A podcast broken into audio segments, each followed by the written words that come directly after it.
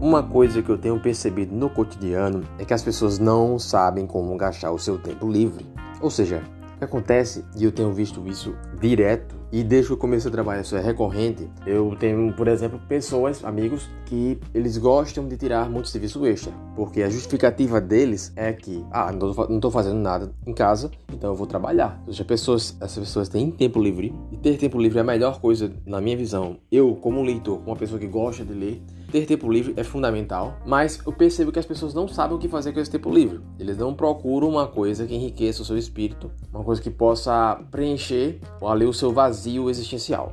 De forma que elas preferem passar o seu tempo fazendo coisas que elas consideram, entre aspas, produtivas, só que elas não são tão produtivas assim quando se trata de você alcançar um desenvolvimento pessoal. Por que, que eu digo isso? Você gastar o seu tempo livre, digamos assim, tirando extra no seu serviço, é uma coisa louvável daquele ponto de vista de que o trabalho ele enobrece o homem, etc e tal. Só que esse, essa visão de que o trabalho ele enobrece o homem é uma visão muito rasa da realidade. Na verdade, é uma forma de uma forma assim. Eu vou até colocar aqui um, um pensamento do Karl Marx.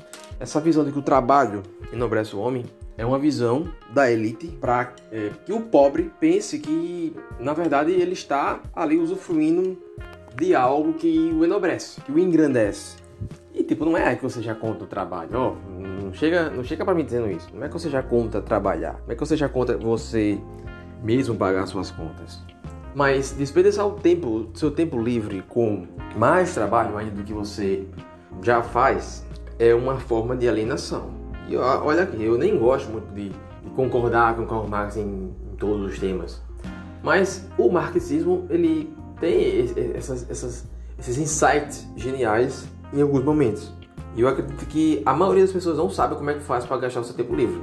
Muita gente me pergunta porque eu não gosto de tirar serviço extra. É justamente por isso, porque o, tempo livre para mim é ouro. O tempo livre é a melhor coisa do mundo.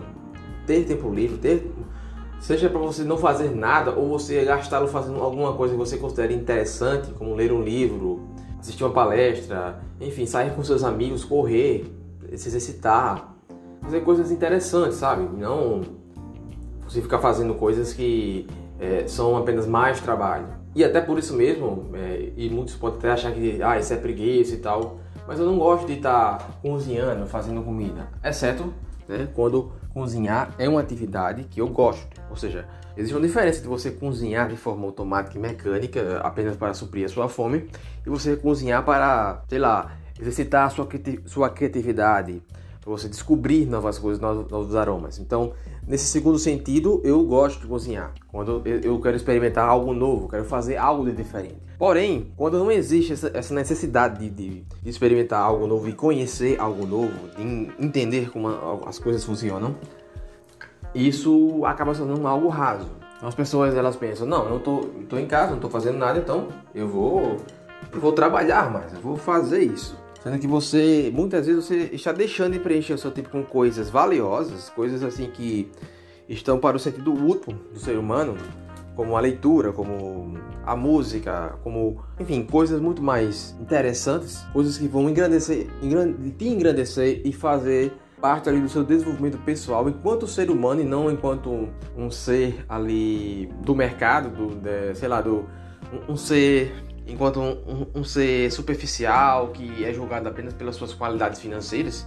Então, não, não saber o que fazer com o seu tempo livre é uma coisa que eu vejo e é recorrente nas pessoas nos dias de hoje. E eu acho que o tempo livre ele é fundamental para que você se engrandeça espiritualmente, tanto espiritualmente como intelectualmente, como de outras formas. E é por isso que eu bato nessa tecla, eu tenho batido nessa tecla da leitura. Existe, claro, existem outras formas de você adquirir conhecimento. Eu não sou uma pessoa que tem a leitura de um, uma visão assim bem superestimada. Eu não gosto de ver a leitura de forma superestimada. Porque você pode adquirir conhecimento assistindo uma palestra, assistindo documentário, você pode fazer é, outras coisas que, que lhe, lhe, lhe, lhe forneçam ali um conhecimento ou uma experiência estética interessante. Então é isso.